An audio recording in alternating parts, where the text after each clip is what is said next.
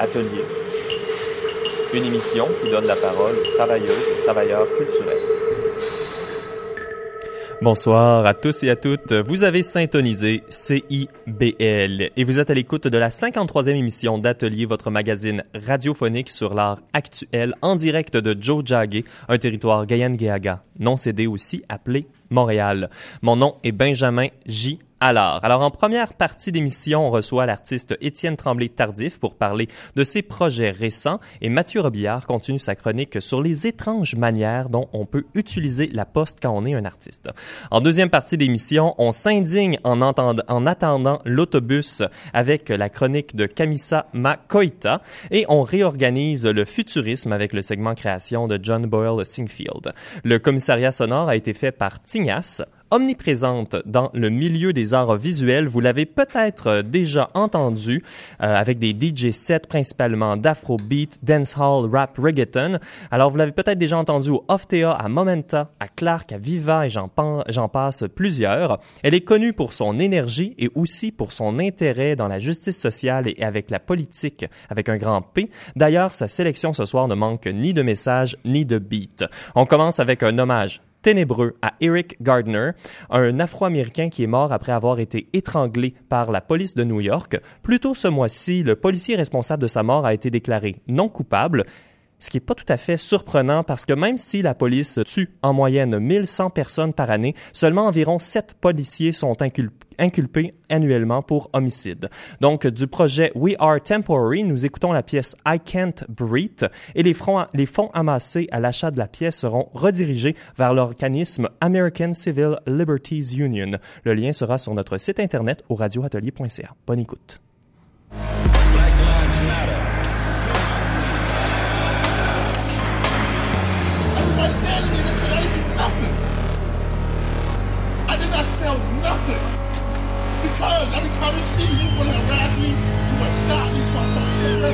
I'm minding my business, officer.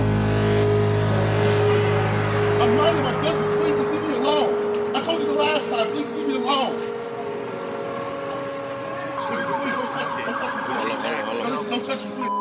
Do not touch me.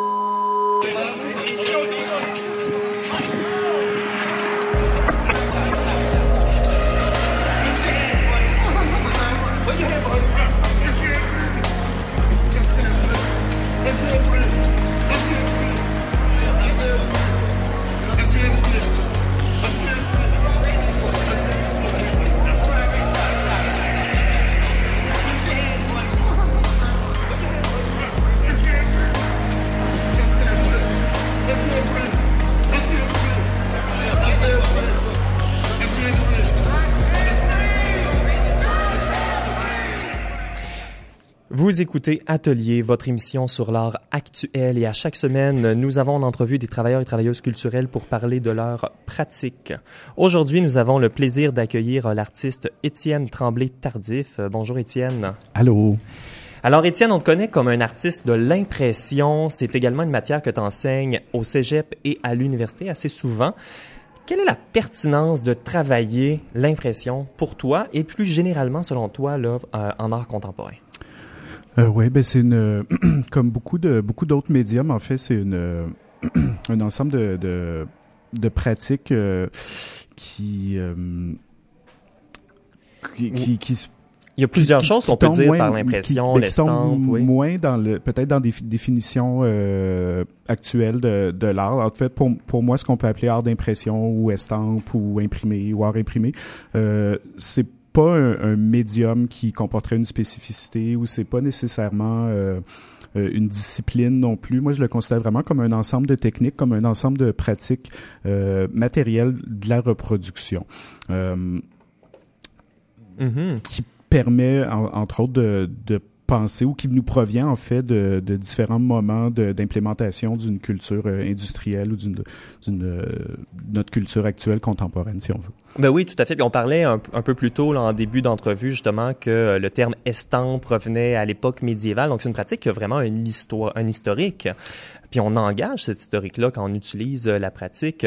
Et puis c'est également un médium qui te permet d'engager des conversations avec des choses beaucoup plus contemporaines. Comment ce dialogue-là entre l'historique et le contemporain se passe? Je pense notamment à ton projet sur l'échangeur turco, peut-être. Mm-hmm. Euh, ben en fait, c'est que il y a beaucoup euh, d'artefacts de notre culture contemporaine, de notre culture visuelle, de notre culture matérielle qui sont des, des duplicata, des reproductions. On peut penser euh, dans ce projet-là de, sur, de recherche sur l'échangeur turco, ben, j'ai beaucoup utilisé des, des, coupures de journaux, euh, euh, mais aussi des, du matériel visuel qui provenait de panneaux de circulation ou de tracts euh, mm-hmm. contestataires dans le contexte des travaux de, de, réflexion. Donc, il y a toutes sortes de gens qui utilisent ces ces médiums-là ou ces techniques-là, euh, autant, autant des formes de pouvoir que des formes de, contestation euh, de ce pouvoir-là. Hmm, fantastique. Puis bon, on parle comme ça avec euh, un discours à la fois artistique hein, sur l'estampe et également un discours un peu plus sociologique ou historique. Tu as des, qualifié d'ailleurs que tu avais un double regard, donc à la fois comme un artiste qui travaille en studio, mais également comme un théoricien. C'est d'ailleurs une double formation que tu as eue au bac, d'abord cinéma, histoire de l'art, puis ensuite art visuel. Donc, est-ce que tu peux nous parler de ce double regard-là que tu as comme artiste? Ben, je me considère de, prime abord comme, comme un artiste. C'est mon principal véhicule euh, de, travail ou de, monstration de mon travail. Euh, mais comme tu as dit, j'ai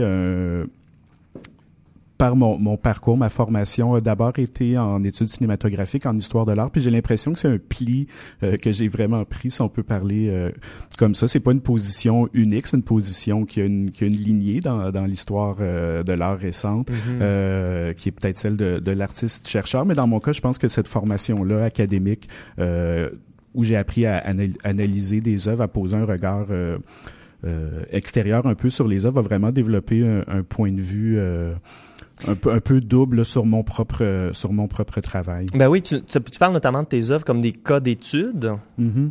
Euh, ça, rentre un peu avec cette idée-là euh, de de l'étude d'un travail euh, puis de quelque chose qui serait un peu académique peut-être?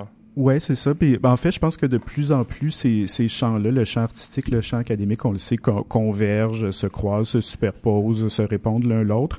Peut-être comparativement à d'autres artistes ou d'autres types d'artistes pour qui l'œuvre est peut-être une fin en, soi, que ce soit au niveau du style, de la forme ou d'un rapport euh, à l'espace mhm. ou au spectateur. Moi, j'ai l'impression que j'utilise mon travail euh, ou mes œuvres vraiment comme des comme des outils euh, qui cherchent à établir une une espèce de preuve si on veut ou une démonstration par rapport à une, une problématique ou un questionnement sous-jacent auquel je peux essayer de, parfois de répondre ou parfois simplement de compliquer avec le travail euh, des, des œuvres. de rendre des choses un peu plus compliquées. Contrairement peut-être à une simple perspective euh, académique universitaire où on est beaucoup dans la, la position du maître et de l'explication. Donc je pense que le, c'est aussi une raison pour laquelle mm-hmm. j'ai voulu peut-être euh, euh, quitter une position simplement euh, d'académicien par exemple. académique ouais. ah, on voulait parler de deux corpus d'œuvres euh, aujourd'hui ce soir. Donc la première on retourne dans le passé. On se projette dans le passé. Lucam dispose d'une collection de pierres lithographiques datant du début du 20e siècle. Et tu t'es intéressé à ces objets là donc pourquoi? Puis là tu fais plusieurs choses avec ces objets là. Aussi c'est pas un projet qui est terminé. Non tout à fait. Ben Lucam comme plusieurs écoles d'art qui ont des ateliers d'impression ben généralement vont avoir quand ils ont un atelier de lithographie, vont avoir une espèce de bibliothèque ou de collection de pierres lithographiques qui, en réalité, si on s'intéresse aux matériaux calcaires comme tels, euh, remontent euh, à beaucoup plus beaucoup plus loin. Généralement, ces pierres calcaires-là proviennent de l'époque euh, jurassique, si on veut, euh, viennent de quelques endroits très spécifiques dans le monde. Mais ce que j'ai remarqué de particulier qui a attiré ma curiosité euh, quand j'ai commencé à enseigner à l'UCAM, c'est un ensemble de pierres que j'ai remarqué qui portaient des inscriptions euh, graphiques qui me semblaient un probablement pas être des travaux d'étudiants, pas être des travaux d'artistes, euh, mais qui portaient du visuel vraiment euh, séduisant là, au niveau des, des, des arabesques, de la, de la, typographie ou des, des types de formulaires euh, qui étaient présents sur ces pierres-là, puis à commencer à les collectionner un peu, à toutes les rapatrier, à les sortir des coins poussiéreux ou des, des autres... Euh, des autres coins. Des autres coins un peu, un peu, partout. De oui pour me ramasser, c'est ça, avec un jeu de 19 pierres que je pense qu'ils proviennent un peu, qui ont fait, qui ont été utilisés en dernier, probablement au début du 20e siècle. Donc, ce qui implique qu'il y en a qui ont été euh, inscrites de, de divers euh, signes commerciaux, de divers matériels graphiques commerciaux, euh, par exemple des, des chèques de paix de l'Hôtel Dieu de Québec, des formulaires d'assurance. Il y a de la farine là-dedans aussi. Il y a de la colle de farine pour les relieurs, des emballages de cigarettes, de pilules analgésiques, de pastilles contre la toux. Donc, c'est des, euh, des, des, choses un peu anachroniques, là. C'est des super euh, beaux objets, là. J'ai eu la chance de voir les, les pierres. Euh, c'est magnifique. Puis ça contraste beaucoup avec l'autre projet dont on voulait parler.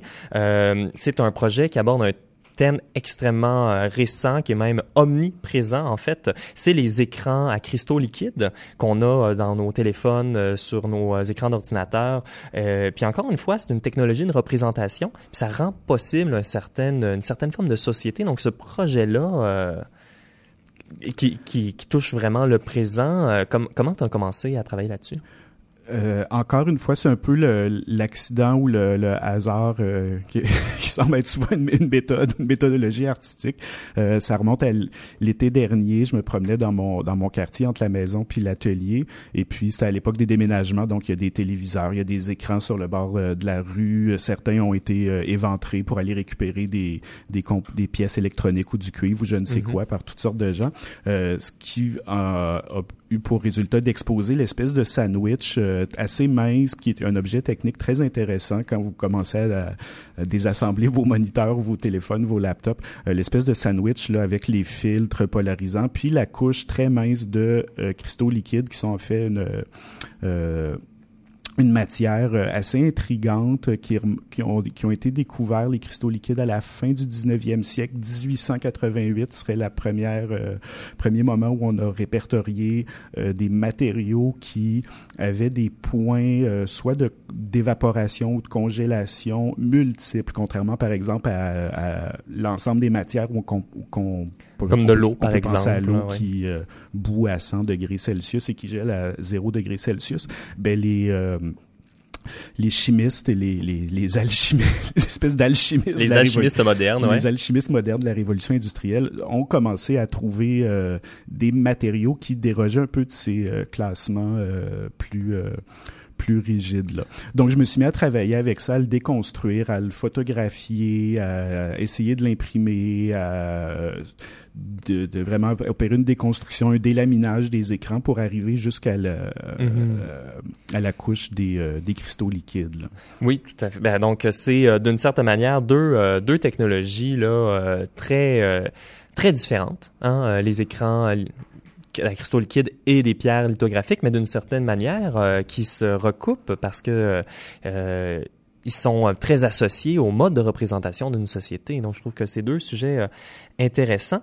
Puis, également, ces deux objets techniques euh, qui euh, réussissent à euh, distribuer des représentations bidimensionnelles, des images, mais qui, tu t'intéresses beaucoup à leur matérialité. Donc, est-ce que tu peux nous parler justement de cette tension-là entre ce qui crée des images puis le transport de ces images-là?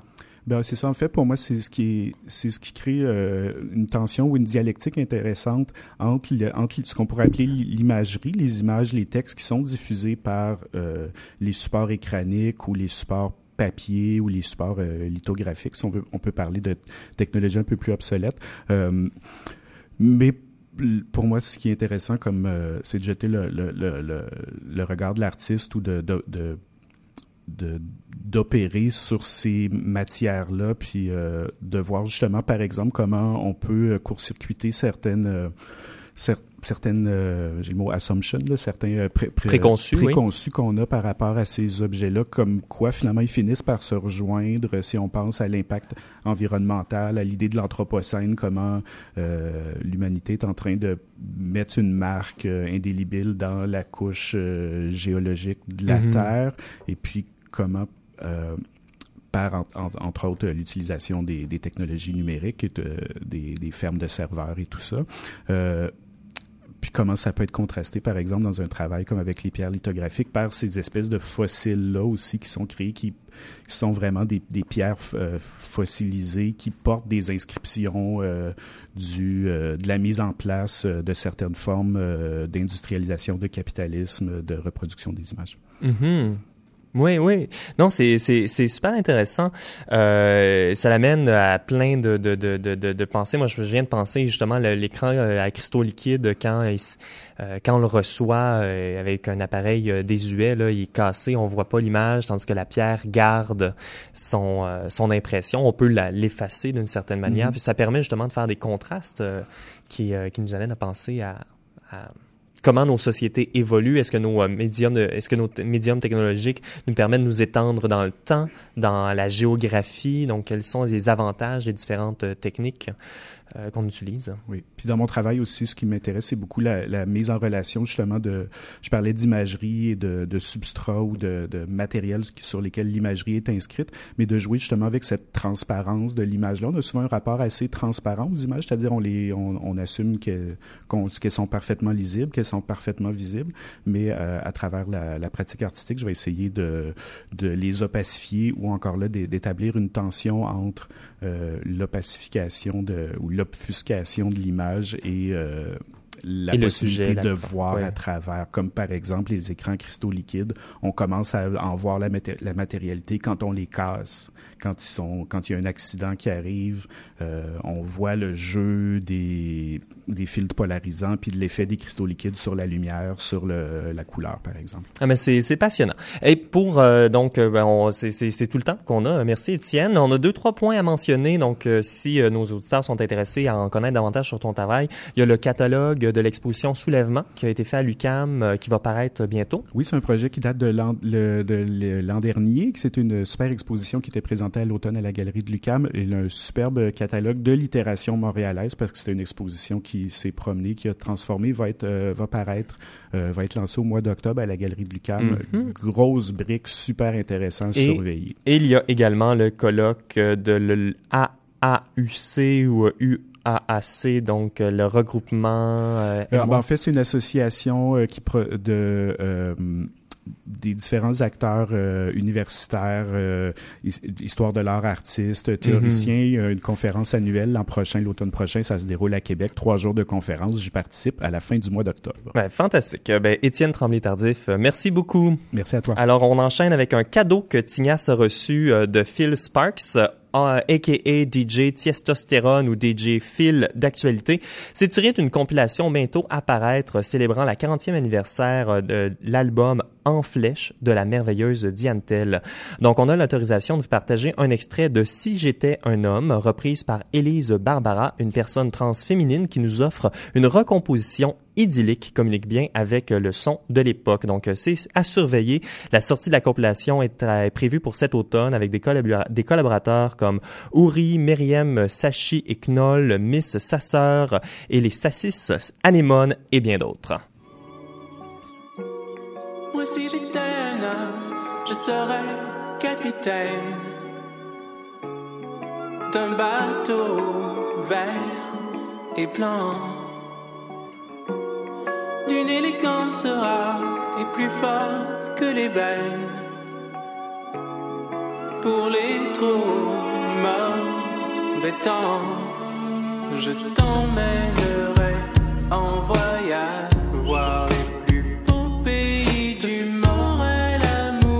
sur la plage en savourant chaque seconde.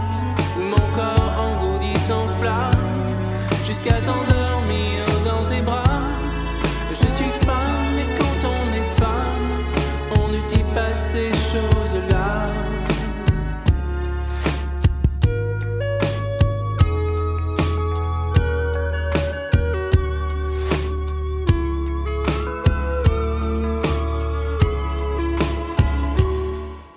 C'est maintenant l'heure de nos chroniques et comme premier collaborateur, nous invitons Mathieu Robillard. Dans chaque village, on connaît le facteur. C'est un personnage qu'on porte dans son cœur. Recevoir une lettre, vous mettons et moi. Chacun se dit peut-être, il y en a une pour moi. Mathieu, tu nous présentes depuis le début de l'été une chronique sur l'art postal. Alors, qu'est-ce que tu as comme courrier aujourd'hui? Écoute, euh, bonjour Benjamin. Euh, écoute, ferme les yeux et imagine un morceau de noix de coco avec une adresse, un ballon de fête rempli d'eau ou un billet de 100 dollars dans un plastique transparent qui traverse le pays. Hein? Voilà l'art qui inonde le réseau postal. Bienvenue dans le réseau éternel qu'est le mail art, ou appelons-le aussi euh, l'art postal, l'art par correspondance. Toutes ces appellations, Benjamin, sont bonnes pour décrire l'art collaboratif de l'avant-garde des années 60 et 70 à New York. Euh, Benjamin, il y a certains euh, vous parleront de l'art postal comme étant un mouvement influencé par les futuristes et euh, les dada. Euh, ce n'est pas faux, mais moi aujourd'hui, ce dont je vous parle, c'est euh, de l'activité de la New York Correspondence School euh, of, de Ray Johnson et euh, du mail artiste Robert Filio, en passant par le mouvement euh, Fluxus. Euh, je voudrais vous citer euh, Carlo euh, un activiste du début du mouvement qui aimait euh, dire que l'art postal est en constante évolution, que le réseau international prospérera toujours et encore plus, allant jusqu'à faire un tampon qui proclamait que l'art postal international est le plus important et le plus significatif au mouvement d'art aujourd'hui dans le monde. Beaucoup de gens diront que c'était surtout un art étrange. Hein? Benjamin, pensons aux commis de poste qui se questionnaient en recevant le courrier atypique et aux galeristes qui ont longtemps été exclus du mouvement. Ben oui, c'est un, euh, un art euh, assez étrange qui traverse le monde. Donc, tu euh, te concentres aujourd'hui sur les États-Unis. Est-ce que tu peux nous dresser un portrait euh, de ça? Ben, Benjamin, ça va me faire plaisir. Aux États-Unis, l'art postal prospère, et ce, loin des courants artistiques tant prisés par les institutions muséales de l'époque. hein. Par exemple, le pop art, qui est une pratique artistique soutenue financièrement, il faut pas l'oublier, par les musées et autorités artistiques euh, du moment. Ce n'est pas le cas avec euh, l'art postal, qui veut s'éloigner des institutions. L'art postal, c'est l'art trouvé, c'est l'anarchie. Elle aime défier et elle est quelquefois obscène. Elle existe plus souvent qu'autrement pour le, le plaisir qu'elle qu'elle peut euh, procurer. Hein. Ces, euh, ces espaces blancs sur l'enveloppe deviennent le cadenas pour créer, euh, combiner les éléments comme le tampon, l'autocollant et euh, l'art de la calligraphie, jumelez-les avec euh, le processus postal dont fait partie l'enveloppe, le timbre oblitéré et l'adresse de destination. Et puis voilà, hein, l'art postal, elle s'anime. Euh, plus souvent qu'autrement, les mail artistes, ils vont avoir un nom, Benjamin, par exemple, un surnom. Euh, par exemple, Chuck Welch a choisi euh, The Cracker Jack Kid parce qu'il voulait être la surprise dans la boîte euh, aux lettres. Pour certains artistes, le pseudonyme sert surtout à rester underground lorsque le, le mail art euh, dénonce une situation politique. Très souvent, c'est surtout euh, un caprice d'artiste, avouons-le, et euh, c'est pour le plaisir. Hein? C'est pour le plaisir, ouais. Puis l'esprit de l'époque, c'est l'antithèse de l'art d'établissement qui note, classe, qui donne un prix aux créations. L'art postal, ça appartient à tout le monde. Les nombreux réseaux apportent l'art jusqu'aux personnes dans un effort de se comprendre mutuellement. C'est ça, l'art postal aussi. Oui, oui, c'est vrai, Benjamin. Puis euh, au niveau de la question de l'esthétique du mail art, ça dépasse l'altération puis la, manipulation là, du carton ou de l'étampe ou des timbres. hein. C'est avant tout pour moi une esthétique de la communication créative. John Held, un mail artiste, disait que pour comprendre le mail art, il faut l'expérimenter. Euh, L'esthétique du mail art, ça se définit avec l'interaction entre les artistes du réseau. Et euh, Robert Filiou le voit surtout comme un art qui est le mariage de la vie et de l'art. Il attache une consonance bouddhiste au mail art euh, parce qu'il implique l'action de deux forces qui s'opposent, hein, la, la création versus la destruction, prendre et donner, euh, l'individu versus le groupe. Au final, euh, les réseaux de mail art, hein, ça ne font pas que séparer, ça, ça ne fait pas de, de séparation entre l'art et la vie. Euh, et ce qu'il faut comprendre, c'est que la vie, c'est l'œuvre d'art. L'œuvre d'art, Benjamin, mais c'est la vie. Hein? La vie, l'art, euh, c'est vraiment une, euh, une figure du euh, modernisme, hein, toujours en train de jumeler les deux. Et c'est une bonne manière également de remettre en question les règles établies. Oui, Benjamin. Euh, il n'y a plus de règles dictées par les institutions artistiques. Ce qui compte, c'est la circulation des idées. Hein, c'est une esthétique de l'éphémère, car il faut pas s'arrêter à avoir seulement une idée. Hein, il faut plutôt cultiver les idées sans s'y attacher. Il faut les faire et les défaire. Le mail art invite au défi de partager des idées et des thèmes par leur mise en circulation sur les réseaux pour que chacun puisse les approprier, se les approprier d'une certaine façon et euh, les transformer à leur guise. Hein. Il n'y a plus de limites. Il y a plus de limites. Alors le mail out, euh, ça l'invite au défi de partager des idées, des thèmes euh, sur la circulation, de les transformer à leur guise. Alors euh, on va écouter un extrait de L'art chuchoté de Robert euh, Filio, qui est un, euh, un, un fervent du mail art. Ça va nous donner une petite idée là, euh, de l'esprit peut-être. Mhm. It all started the 17th of January one million years ago. A man took a dry sponge and dropped it into a bucket full of water. Who that man was is not important. He's dead, but art is alive. I mean, let's keep names out of this. Ah, hein, retrouver le contrôle sur notre art. Ça résumerait bien le mouvement Fluxus. Au milieu des années 60, les musées ont mise sur les artistes et décident du bois et du lait en art. Fluxus, c'est un nouveau paradigme.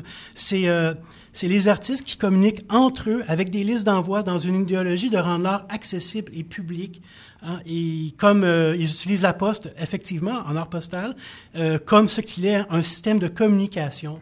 C'est le premier groupe d'artistes qui comprend l'impact du système postal pour diffuser les idées à travers le monde, Benjamin. Mhm, ouais, puis Fluxus, c'est vraiment un concept un peu comme le ready-made. Hein, tout le monde peut se l'approprier. C'est un esprit, une certaine folie. Ça l'a inspiré énormément d'artistes. Est-ce que tu as réussi en fait à faire du sens de cette manifestation qui va dans toutes les directions, surtout par rapport à leur correspondance artistique? Oui, ben écoute, selon moi, euh, à, travers mes lectures, on pourrait euh, voir quatre phases du mouvement Fluxus. La première, ce serait la naissance, hein, quand Fluxus utilise le réseau de l'art postal, mais sans avoir vraiment un impact majeur pour ce qui est de démocratiser l'art. C'est euh, l'époque des correspondances d'artistes. La diffusion, elle est confinée à des cercles fermés qui ont la prétention d'être ouverts. Mais bon, on, on est au début. Euh, et puis, il y aurait en deuxième l'enfance. Hein. C'est euh, l'ère où les lettres d'information qui sont euh, qui sont avec un caractère plus public, qui invitent les artistes et la population à des happenings artistiques. Hein, on est vraiment nettement plus dans l'art postal interactif. Euh, il y a aussi, en troisième, l'âge adulte. Hein, c'est la création, euh, moi, moi je le vois euh, où, au moment, il y a la création du collectif Image Bank, qui au début des années 70 est la plus grande publication Mhm. parue à ce moment-là. Ben oui, c'est une liste de noms. euh, il y a un large réseau. Là, tout le monde pouvait contribuer. Notamment, ça l'a aidé à la création euh, de File Magazine. Oui, c'est ça, exactement, Benjamin. Et puis, euh, finalement, l'âge de la maturité, euh, c'est une communauté pérenne et riche d'échanges caractérisée par des leaders authentiques comme Carlo Pitar, euh, Chuck Wells, Anna Banana, des artistes qui ont vraiment été capables d'utiliser le réseau éternel et de le considérer comme un phénomène humain qui repousse toujours plus les limites de l'art. Ben, parlant de repousser les limites de l'art, on va se faire plaisir puis on va écouter un extrait de John Cage qui, reflète, bien l'esprit euh, Fluxus.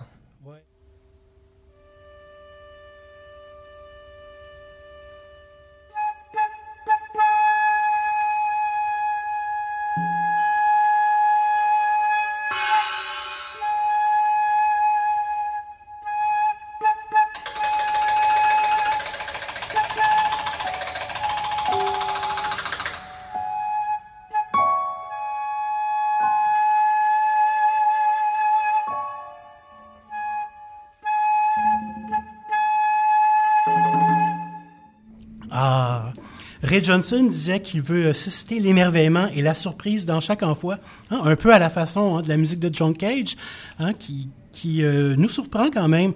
Euh, il aurait été connu pour ses happenings, Ray Johnson.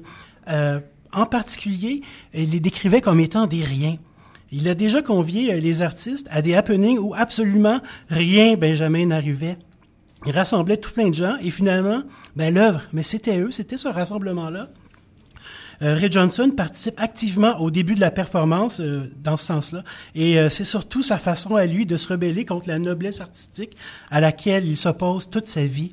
Il questionne les normes de l'art, sans, avec exemple, son obsession pour le classement et de l'archivage, par exemple, c'est une façon de critiquer les institutions. Dans la même lignée, il s'amuse à reprendre l'esthétique des formulaires administratifs. Et là aussi, on peut y voir, euh, Benjamin, une critique institutionnelle. Ben oui, prendre la poste comme artistique, c'est justement détourner un réseau qui n'était pas destiné aux artistes en premier lieu. Mais est-ce que euh, ces artistes-là, ces artistes-là ont également une réflexion sur l'œuvre d'art? Oui, oui, oui. Ben écoute, euh, dans les travaux, euh, tout particulièrement de Ray Johnson, il y a une réflexion sur la pertinence de l'œuvre originale comme ayant plus de valeur qu'une copie. Hein. Ses courriers, c'est souvent une reprise d'un projet antérieur. Il insiste sur la répétition, sur l'exploration. Son œuvre, ben, c'est une variation sur un même thème avec de légers ajouts ici et là. Euh, elle est en constant changement. Il aime utiliser les mots non pas pour la musicalité, mais bien pour l'aspect visuel euh, et la construction picturale qui euh, donne place à des formes vivantes et changeantes selon qui reçoit l'œuvre. Euh, son œuvre c'est- c'est entouré d'un aura de mystère et il signe très souvent euh, avec sa fameuse tête de lapin, hein, une forme d'autoportrait qui, euh, comme son art postal, évoluera tout au long de sa vie. Wow, ben c'est un très beau survol de l'art postal américain. Est-ce qu'il y a des initiatives, par contre, contemporaines que nos auditeurs pourraient participer? Oui, ben écoutez, euh, moi, j'ai eu la piqûre de l'art postal avec le fanzine euh, euh, Circulaire Science 32, un fanzine sans prétention qui, existe au Québec depuis 1994. Et puis euh, cet été, pour ceux qui aimeraient visiter euh, Rimouski, il y a le musée régional de Rimouski qui fait une exposition Revoir la carte postale. Je pense que ça ne pas manquer. Ben, fantastique. Merci beaucoup, Mathieu Robillard. Ça m'a fait plaisir, Benjamin. À venir à l'émission, la chronique de Kamisama Koita et le segment création avec John Boyle Singfield et Melissa Correa.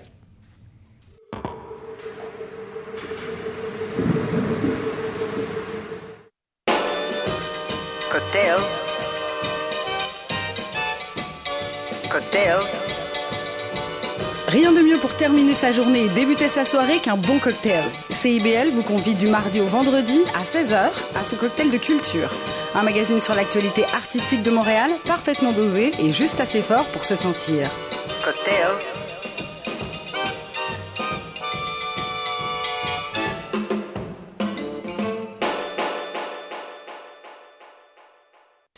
Solidement indépendante.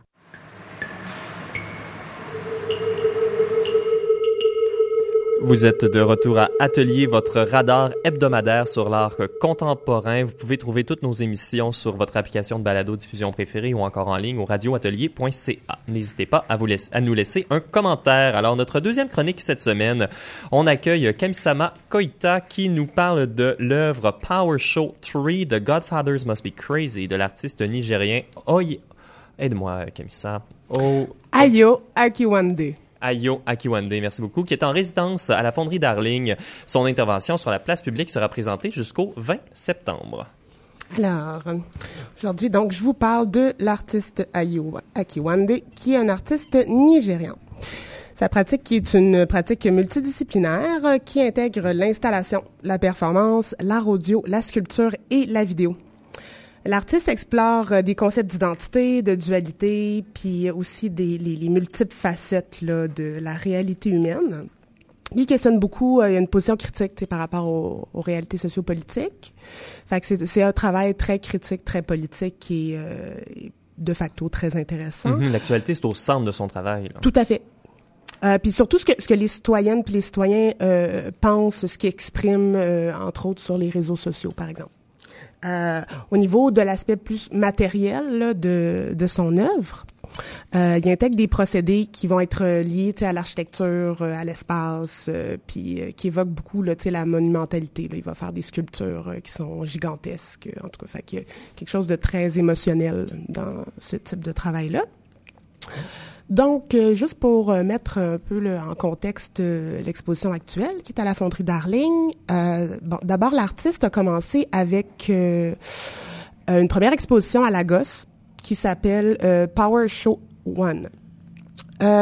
Puis bon, ça a été là le début là, du gros projet puis de sa série en fait, qui porte sur les questions de pouvoir dans ses formes politiques et sociales.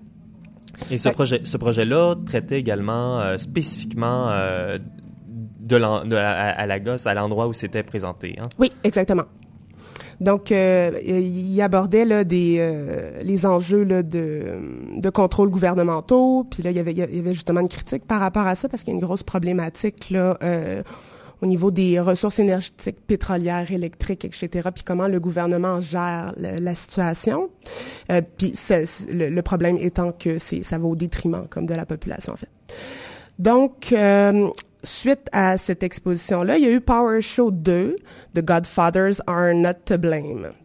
Et là, l'artiste euh, va aborder comme la relation qui a été fra- fragilisée, voire brisée, là, entre les citoyens, citoyennes et leur gouvernement. Mhm. Et euh, dans le fond, c'est là où euh, il y a toute une œuvre audio là, qui s'est bâtie. Et, Et là, on est le Godfather Tree, donc 3. c'est ça. Fait c'est, c'est là qu'on arrive là, à la fonderie Darling. Euh, le titre est Power Show 3, The Godfathers Must Be Crazy. Donc, là, il y a- il y, a Godfather qui revient souvent. Et euh, ça, c'est, vraiment euh, c'est choisi par l'artiste parce que dans le fond, c'est euh, ça réfère en fait aux oligarques, aux hommes d'État Mhm. qui sont corrompus, etc. Donc ça, c'est les thèmes de l'exposition, Oui. vraiment le pouvoir. Oui, oui, oui, tout à fait. Fait que, il y a vraiment comme de, tout- tout- toute la, structure de la domination sociale puis de l'oligarchie nigériane qui est abordée, euh, qui est abordée de manière ironique aussi. C'est assez intéressant comment euh, les critiques sont faites avec un certain humour, puis un humour noir aussi parfois, ce qui peut être euh, amusant puis agréable, mais aussi très perturbant, je trouve. Euh, parce que dans le fond, ce qu'il faut comprendre, c'est que les opportunités là, au pays demeurent accessibles seulement à une, une élite, euh, une élite politique euh, vraiment spécifique puis très très très restreinte. Et euh, ben, si, si t'as pas d'argent, et puis si t'as pas d'alliance, euh, comme Avec le pouvoir. avec le pouvoir, Mhm. autant euh, avec le pouvoir local qu'avec le pouvoir international, ben il y a pas il y a pas beaucoup de chances de s'en sortir quoi. Donc euh, avec euh, avec des coupures de journaux, euh, des euh, brides de conversation, des témoignages, des commentaires, des enregistrements sonores des gens dans les espaces publics, puis aussi le concept de du de l'arrêt de bus. Ben, l'artiste va mélanger tout ça, puis va créer une installation dans l'espace public. Mhm. Est-ce qu'on peut faire une petite description justement pour donner une image à nos Mhm. auditeurs? Qu'est-ce que ça ressemble? Moi, je, euh, comme on dit en anglais, euh, full disclosure. Alors, je, je dois vous dire que je n'ai pas vu encore l'œuvre. J'ai vu des photos, mais euh, Camissa, toi, tu l'as vu? Oui, oui, oui, j'étais là aujourd'hui. Euh, c'est sur la rue d'Ottawa, euh, Ottawa, pardon, euh, de- juste à côté de l'entrée, oui, c'est oui. ça, de l'entrée principale. Donc, euh, ben, il y a, il y, a, y a un arrêt de bus qui est vraiment calqué sur le modèle du typique arrêt de bus montréalais, là. Tu sais, les vieux qui sont encore à Montréal-Nord, pas les nouveaux Mhm. euh, à côté de nous Avec autres, un à toit Place ondulé en C'est ça. plexiglas. euh, Voilà. oui. Ouais, Les vieux, vieux, là. Euh, donc, le toit est transparent, translucide, mais tous les murs, en fait, sont, sont, sont tapissés de, de, d'articles de, de, de coupures de journaux, euh, de, de, de, de micro-messages Facebook, euh, Mhm, de- des de- captures d'écran, etc. Et... Euh, ben voilà, tu sais, il y, a- il y a des trucs qui proviennent de Facebook, Instagram, peu importe. Mais euh, c'est là justement où on peut voir les messages vraiment ironiques, on peut sentir la colère des gens, puis on peut voir la gravité de la situation aussi. Puis là, je vais aller en chercher quelques-uns parce que je trouvais ça intéressant de... Mhm. Mais moi, je trouvais ça intéressant pendant que tu cherches euh, ton image. ouais, ouais. Moi, euh, ce que j'ai vu de l'installation, ça donnait vraiment euh, une impression de toute l'information qui peut être diffusée à notre époque. euh, Mhm. C'est tous les écrans à cristaux liquides pour faire un petit lien avec ce qu'on parlait plus tôt. et puis tout ramener ça dans un abri de bus, donc un espace commun. Donc rendre Mhm. ces messages-là qu'on rencontre habituellement dans le privé, dans un lieu commun, ça semblait être très efficace. Effectivement. Donc, je vais vous en lire un. Euh, le titre, c'est Why are Nigerians fleeing Nigeria? Alors pourquoi les Nigériens quittent la- le, le Niger? Option, options. I'm going to speak from a Nigerian perspective. Most of us finish college around 21, 23. And to get really rich there, uh, there are two options. It's either you have connection or you don't. If you have connection, connections, sorry, you are safe. If you don't have connections, there are two things involved. it's either you try becoming a pastor or you become an upcoming artist. if you become a pastor, you are safe. If you become an upcoming artist, there are two things involved. It's either you blow or you don't blow.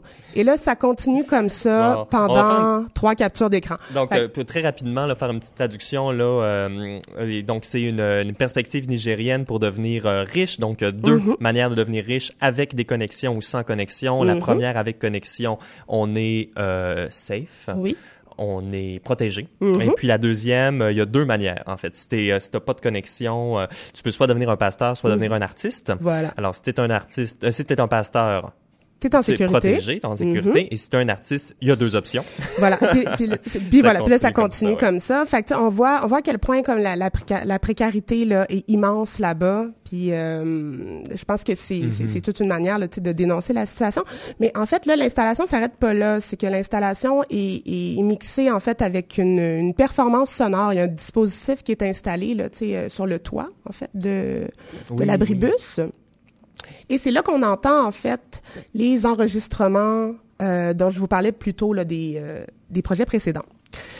Donc là, ça devient, ça, ça, devient à un moment donné vraiment cacophonique d'avoir toutes ces informations-là parce que les, captures d'écran sont à peu près 8,5 par 11. Fait que, tu sais, sur un abribus, il y en a énormément, en fait. Puis là, je vais retrouver une vidéo que j'ai fait pour vous, chers auditeurs, auditrices, pour vous faire entendre le son.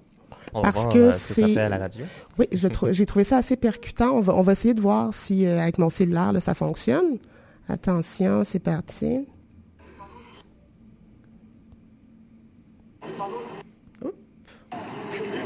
J'espère que vous entendez.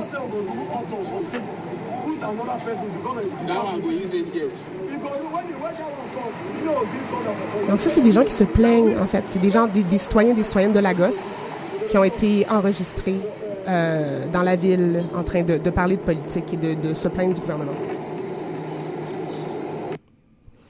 Donc euh, là, c'était un bref extrait. À un moment donné, il y a un, il y a un- un bruit blanc aussi. Euh, il y a aussi des extraits qui ont été pris à Montréal. Donc ça, c'est super intéressant. Et il se développe toute une rythmique puis une musicalité aussi par rapport à, à, à ces bruits-là. C'est qu'il se développe un rythme, puis on est un peu bercé et bardassé en même temps par, euh, par cette musique-là?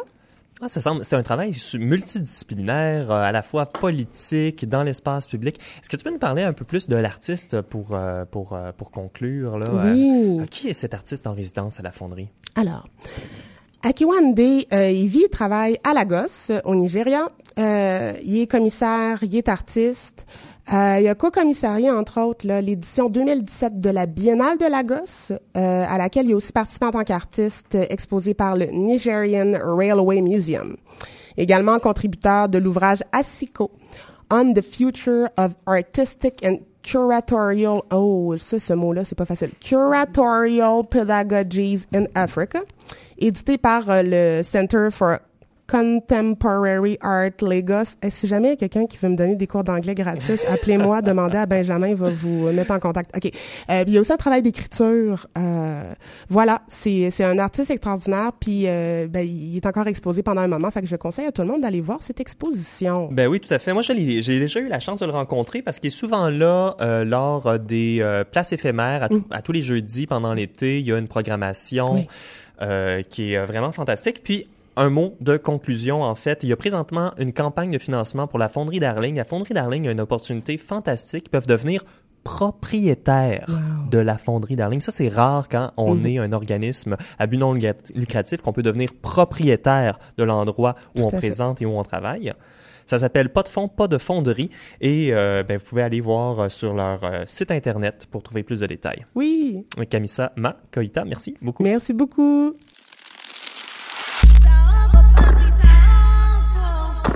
Androgynous butterfly sex toy.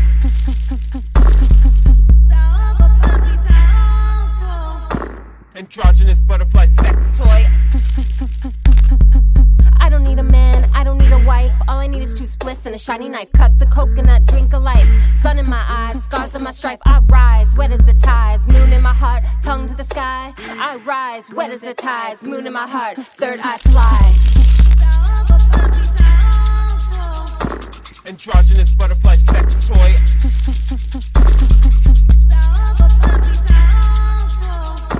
androgynous butterfly sex toy. I'm a bad boy, big girl, Latin queen, alien dream. Lean on me, I'ma love you free. Lean on me, I'ma let you be. Witch, wizard, flowers coming, psychic lizard, poison loving, living the earth, birth in the dirt, psychedelic princess owning the squirt. Androgynous butterfly sex toy. Vous écoutiez la pièce 888 ou 888 ou 888 de l'artiste américaine Bonnie Michael, très active comme rappeuse. Elle a aussi un Instagram qui mérite le détour. Elle a des conversations entre elle-même et son soi supérieur, donc je vous le recommande. Pour le segment création aujourd'hui, nous accueillons l'artiste John Boyle Singfield. Bonjour John. Salut. Et on présente un extrait euh, de l'œuvre euh, de 2011, Manifeste en or, Man- Manifeste futuriste en ordre alphabétique. Mais pour le présenter, on a également Mélissa Correa qui est avec nous. Bonjour Mélissa. Oui, bonsoir Benjamin. Alors, euh, oui, est-ce que tu peux nous présenter un peu euh, John et son travail? Oui, en fait, euh, le travail de John Bunksfield euh, porte sur les notions de langage et d'exposition à l'aide d'une pratique alliant la performance, la vidéo, l'installation et le net art. En élargissant la critique institutionnelle pour incorporer l'individu en tant qu'institution, John Bunksfield engage un jeu complexe de la représentation des pouvoirs à travers les objets d'art qu'il produit. Souvent teinté d'humour, le laconisme des interventions lui permet de créer un territoire de réflexion sur les joies et les violences figurées dans ses œuvres.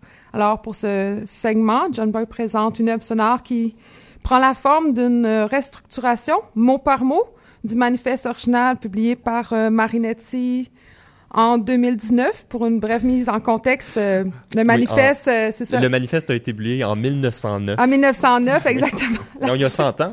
Exactement, c'est euh, le il y a 100 ans. 110 ans, 110 ans. Et pour le moins euh, éloquent, qui contient des mots-clés qui caractérisent parfaitement euh, le mouvement, par exemple euh, l'hymne à la violence et la guerre, qui est explicite. Euh, les artistes euh, souhaitent ainsi euh, résoudre les problématiques de l'époque, ou du moins répondre à la violence par un appel à la violence. Et puis, euh, ce manifeste expose avant tout tout de même une position plutôt intellectuelle, de sorte que certains arguments euh, avaient comme visée de créer la polémique. Donc, je vous souhaite euh, une bonne écoute. Mhm. On revient après pour une conversation avec l'artiste.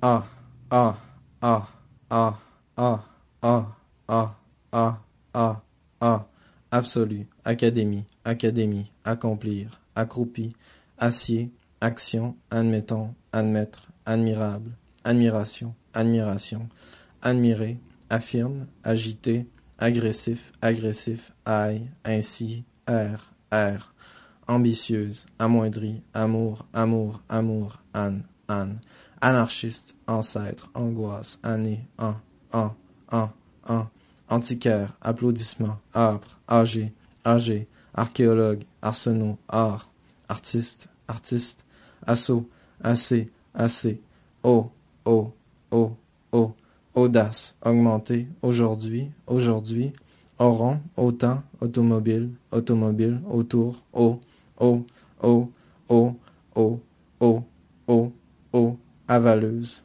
avant, avec, avec, avec, avenir, aventureux, avoir, avant, avant, avant, ayant, aéroplane, aéroplane, barrière, baume, beauté, beauté, beauté, belle, belle, belle, bibliothèque, bibliothèque, bibliothèque, bibliothèque, bien, bien, bien, bien, blessure, bon, bondissant, bon, bonne, bon, bouté, bras, bride, brisé, brisé, brocanteur, ça, cadence, calvaire, campagne, canot, capitale, car, car, caractère, carbonisé, catacombe, caveau, ce, ce, ce, ce, c'est, c'est, c'est, c'est, chaleur, chanter, chanter, chanteron, chantier, chaque, chauffer, chef-d'œuvre, chevaux, cicérone, cime, cime, cimetière, cimetière, cimetière, circuit, claquement, cœur, cœur, cœur, coffre, combattre, comme, comme, compter, concevons, connaît, connaissent, contorsion, contre, contre, corps, coucher, coudoiement, couleur, coup, coup, courage, courage, courage, courage, courir, cours, course, coutellerie, couvre, crochu, cruauté, crucifié, création, créer, culbutante, côte, côte, danger, dent, dent, dent, dent, dent, dent, dans, dans, de, de, de, de, de, de, de, de, de, de,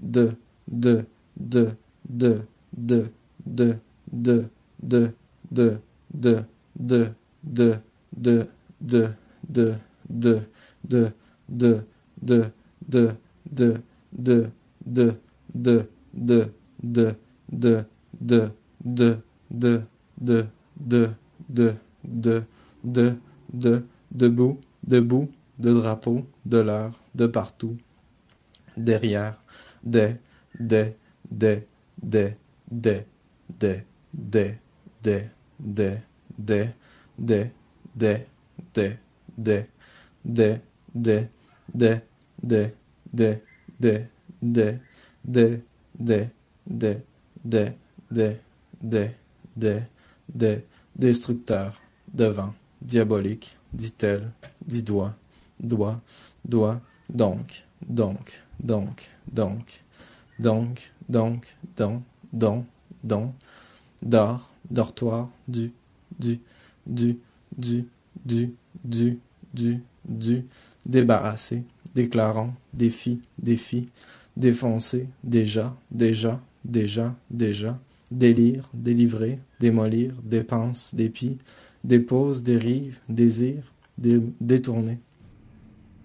Nous venons d'entendre Manifeste futuriste en ordre alphabétique, une œuvre sonore de l'artiste John Boyle Singfield qui est avec nous en studio. Rebonjour John. Rebonjour. Ah, wow. Merci de Euh, m'avoir invité. Ben oui, tout à fait. Donc, je trouve que ça a bien fini. Donc, on vient d'entendre A, B, C et D. Euh, donc, c'est un extrait. Ça se rend. Est-ce qu'il y a des mots en Z? Je m'en souviens plus.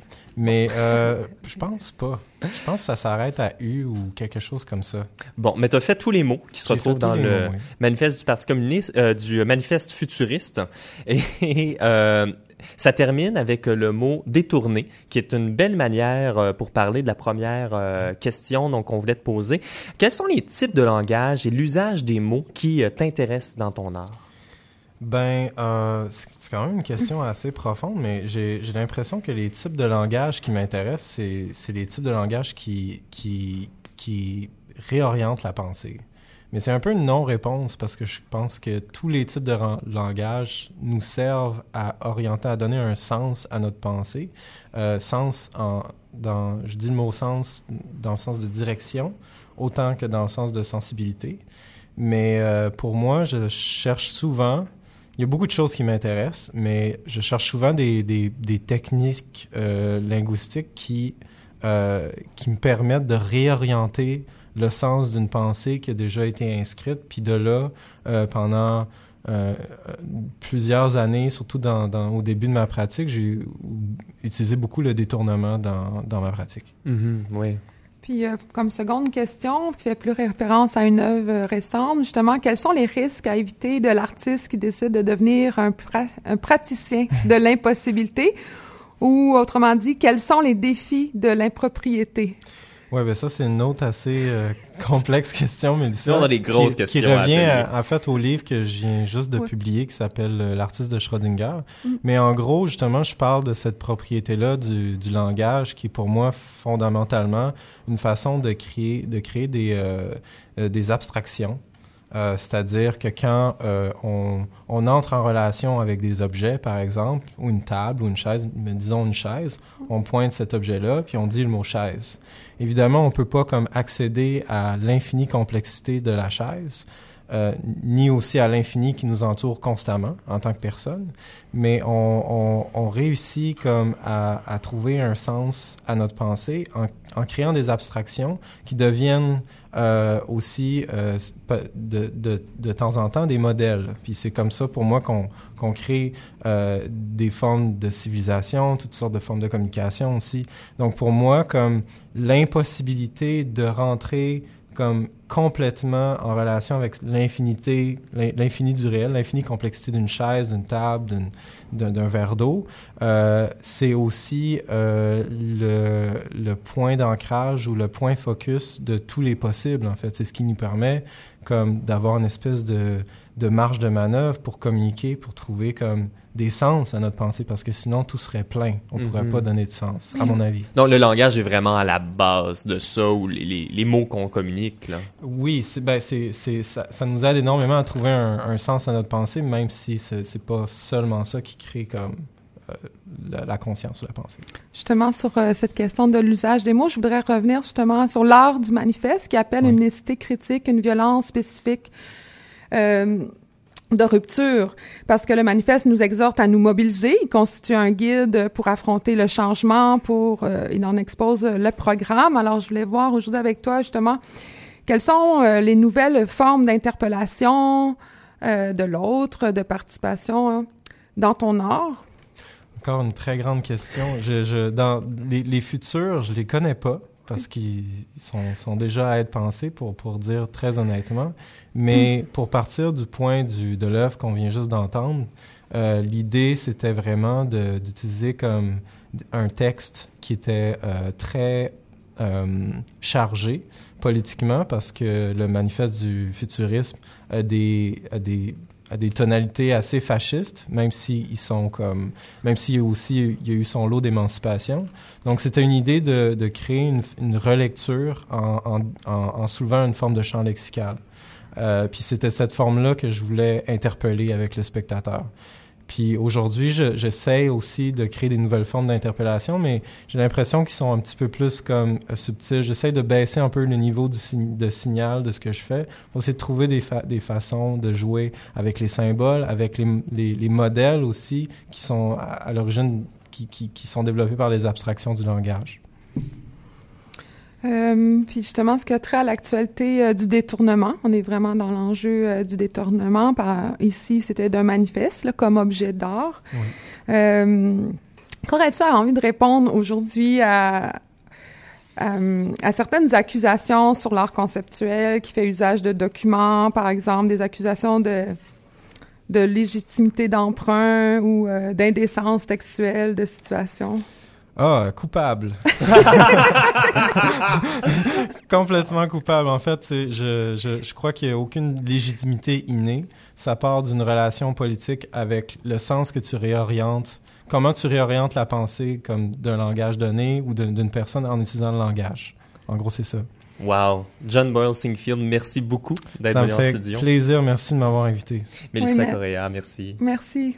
Bon, ben c'est ce qui... euh, on arrive à la fin de cette 53e émission d'Atelier. Chers auditeurs et auditrices, merci d'avoir été des nôtres. Alors, si vous voulez en apprendre davantage sur les sujets dont nous avons traité aujourd'hui, je vous invite à visiter notre site internet au radioatelier.ca. On est également sur presque toutes les plateformes de balado-diffusion, ainsi que sur Facebook et Instagram. J'aimerais remercier Pascal Tremblay et Melissa Correa à la coordination aujourd'hui, Guéchan Armandaris à la mise en onde, toute notre équipe fantastique, incluant Véronique Marangère aux communications. Je m'appelle Benjamin J. Allard et je vous rappelle que le commissariat sonore a été fait ce soir par DJ Tignas.